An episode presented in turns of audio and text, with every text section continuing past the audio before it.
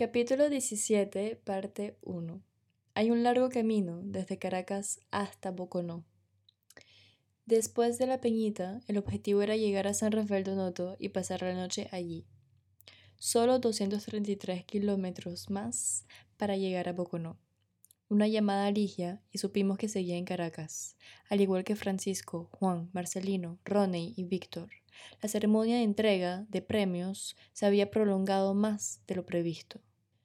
No podía abandonar la capital hasta recoger su premio. Con la misma hospitalidad que nos había brindado cuando la conocimos, Ligia nos aseguró que su equipo estaba en la finca y que estarían encantados de recibirnos cuando llegáramos. Regresaría pronto, era cuestión de uno o dos días, para que pudiera volver a su casa. Tuvimos mucha suerte de contar con una mujer tan generosa. Al final de la llamada estábamos serenos nos esperaban en Boconó. Quedaba un largo camino por recorrer. Acarigua, Ospino, Guanare, Biscucuy. Biscucuy podía ser una escala interesante. Nuestro viaje fue dictado por las circunstancias impuestas por encuentros, oportunidades y sobre todo por nuestra curiosidad, nuestros deseos. Juan había entrado en contacto con Rubén, un productor que lleva mucho tiempo cultivando café en Biscucuy. Habíamos leído sobre su trabajo y su implicación en un proyecto de gran envergadura, el proyecto Grano de Oro. Nos interesaba conocerlo. Tendríamos un interlocutor privilegiado para conocer la producción local de café.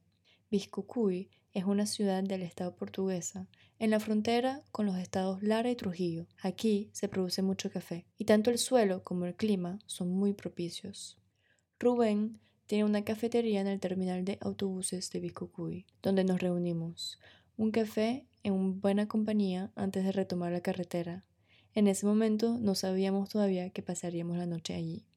La cafetería era una isla en un terminal repleto de pasajeros que buscaban su autobús, gente que esperaba la llegada de sus seres queridos, conductores que gritaban los destinos de los buses de salida. Rubén y su socio Antonio ya nos estaban esperando. Nos sirven un café cultivado, tostado y servido por ellos mismos. En el 2003, un investigador del organismo francés del Centro de Cooperación Internacional de Investigación y Desarrollo en Agronomía, el CIRAD, con el apoyo de la Embajada de Francia, decidió analizar la producción de café a la escala de Biscocuy. El objetivo era resolver los problemas existentes en la cadena de valor y mejorar la calidad del café, que tenía un buen potencial sensorial. Tras un diagnóstico de las prácticas agrícolas locales, los siguientes pasos eran crear la indicación geográfica grano de oro Biscucuy, poner en marcha un laboratorio de análisis sensorial y crear varios puntos de venta de café cuyos propietarios fueran los mismos productores. Esta iniciativa dio lugar a estudios exhaustivos sobre la realidad de los productores. En promedio, un productor posee 2,7 hectáreas de tierra cultivable, con lo cual resulta muy cuesta arriba poder vivir de los ingresos que genera. El proyecto también dio lugar a la creación de este laboratorio de control de calidad del café. Hoy, debido a conflictos de intereses y a la inestabilidad política, este laboratorio ya no existe. Con Rubén y Antonio hablábamos de otra época. Fue un tiempo de esperanza en sus vidas dedicadas al café, cuando investigadores y expertos se interesaron por el café producido en Bijucuy y trabajaron para poner en marcha prácticas que mejoraran la calidad del café y el nivel de vida de los productores. También fue una de las primeras ocasiones en las que se habló sobre comercio justo, agroecología y sostenibilidad. Estas historias, su experiencia, nos despertaron rápidamente las ganas de visitar las fincas. Estábamos rodeados de tierras fértiles y productores que acaban de terminar su última cosecha. Rubén se llevó el teléfono a la oreja. Una llamada. Luis Alberto Durán no estaba lejos y pudimos conocerlo casi al instante. En cuanto lo conocimos, estamos listos para encaramarnos en su Toyota y escalar las montañas de Biscucuy. Más tarde, ese mismo día, 20 de julio de 2023. Nos dejamos llevar por los acontecimientos. Habíamos venido a visitar fincas, mejor aún si se presentaban oportunidades como esta. En ese momento sospechábamos que íbamos a pasar la noche en Biscucuy. Una llamada al hotel que disponía de un estacionamiento y listo, estábamos resueltos. Luis Alberto Durán es un productor procedente de una familia de caficultores. Heredó la finca familiar hace 12 años. Recientemente se ha interesado en producir un café diferente, de mejor calidad.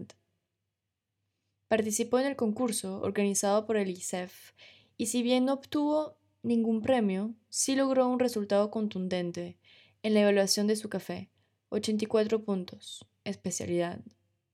Y pronto nos daremos cuenta de que su café también es virtuoso. En su Toyota, Juan y yo nos aferramos a la parte de atrás. El camino es de tierra y la subida muy empinada.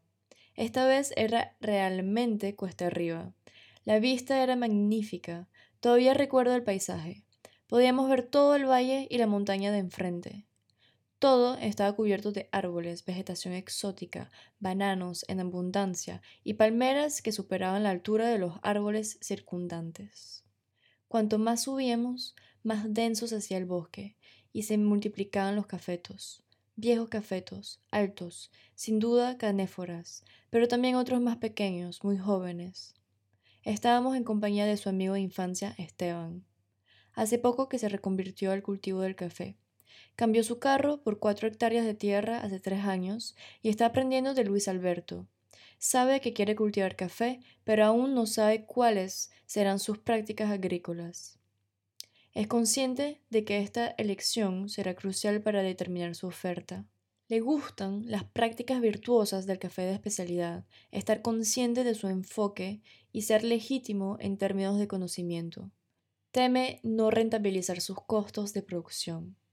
Estábamos encantados de encontrarnos con él en este punto. Queríamos darle un rayo de esperanza en su proyecto de hacer un café virtuoso. El Toyota se para en medio de la carretera. Ya estábamos en el límite de la tierra de Luis Alberto, a 1150 metros de altitud. Candileros, cedros, bucare, cambur, plátano, topocho, manzanito. Los cafetos de Luis Alberto crecen bajo sombra de estos árboles. Desde hace 12 años cultiva variedades como Catuaí, Festival, variedad nativa de Boconó, Castillo y Colombia. En los últimos años, los veranos se han vuelto más calurosos e intensos. Concede gran importancia a la sombra en sus dos hectáreas. Quiere plantar más árboles. En la parte baja de su terreno planta bananos, que proporcionan una sombra secundaria y también le permiten obtener ingresos extra con la venta de cambures. Ha atravesado episodios trágicos. La roya causó estragos entre el 2012 y el 2014. De cada adversidad saca más aprendizajes. El café es el alma de Biscucuy. Estamos en plena selva cafetera. El microclima te arrastra hasta el punto de olvidarte del mundo exterior, pero el afán de Luis Alberto nos hace regresar al Toyota. Tomamos el camino directo a la granja, el granero donde tiene su estación de lavado, una cocina de leña, un ático donde seca el café, una hamaca colgante con vista al cafetal, gallinas, cambures del jardín. Nos sentíamos a gusto. Nos preparamos un café. Queríamos un café criollo, preparado como suelen hacerlo, él guarda su café ya molido y lo prepara con la manga guayobera. El agua empieza a calentarse en la cocina leña, el café se hace esperar. Este café dio lugar a una animada discusión sobre el lugar que ocupa el café especialidad entre los productores venezolanos.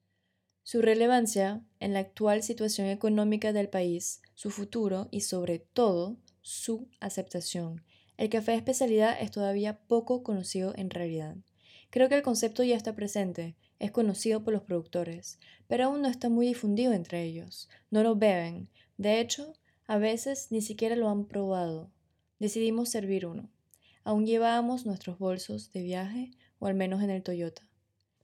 Sacamos el café que teníamos, un etíope, lavado de Esperanza Café, y lo preparamos en B60. Era algo inédito para Esteban verlo probar ese café Apreciar ese café fue una experiencia encantadora para nosotros. Era completamente diferente de lo que estaba acostumbrado a beber. Era una variedad diferente, un terroir de otras latitudes y un tueste mucho más ligero del que estaba acostumbrado.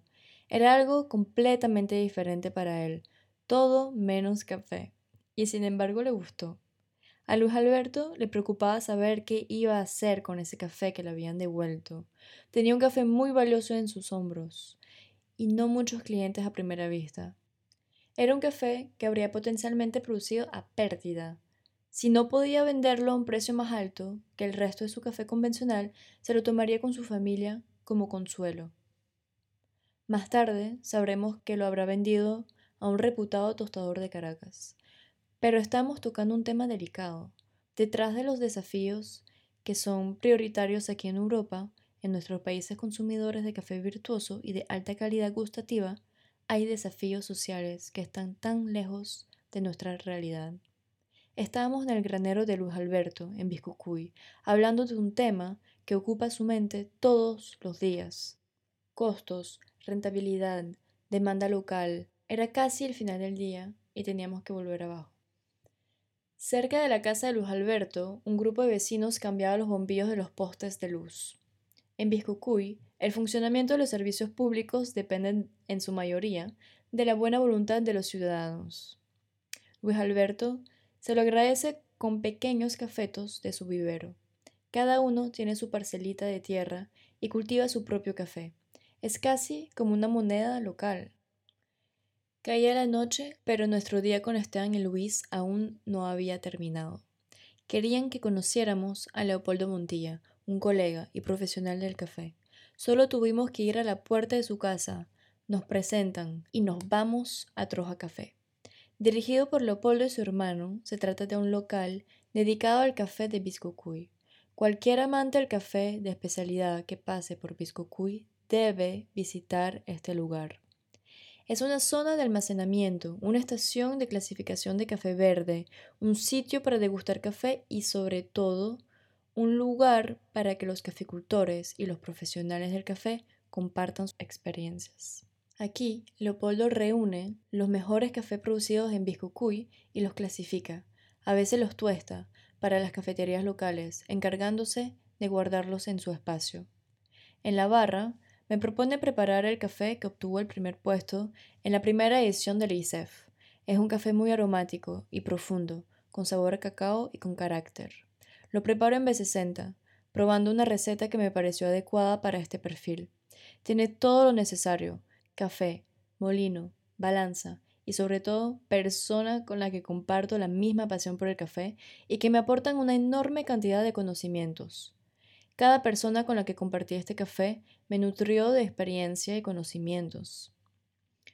Justo en ese momento llegó otro productor, informado de este encuentro espontáneo, Chiche. Su nombre es José Luis Carmona, pero se hace llamar Chiche.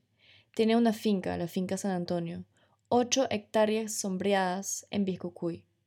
Produce café para grandes torrefactoras nacionales es un enfoque diferente de la producción, pero todos juntos el café nos une. Conversamos un buen rato y luego decidimos ir al bar de la Plaza del Pueblo. Cayó un palo de agua, pero teníamos ganas de pasar la noche con nuestros nuevos amigos. Bebimos cervezas y compartimos, escuchamos y comprendemos. Chiche ama la tierra, ama su pueblo y su país, pero muchas cosas no van bien. Es un anticonformista que no teme señalar los aspectos un poco defectuosos de su sector. Chiche no tiene pelos en la lengua. El bar ya estaba cerrando, pero llueve tanto que no hay dónde ir. El bar nos refugia amablemente a pesar de lo tarde que es, con la posibilidad de seguir bebiendo. Chiche tenía muchas ganas de enseñarnos su finca mañana y quedamos en vernos directamente allá arriba. Por suerte, Esteban se ofreció a llevarnos. El escarabajo no podía subir hasta allá arriba. Mañana teníamos, una vez más, un gran día por delante.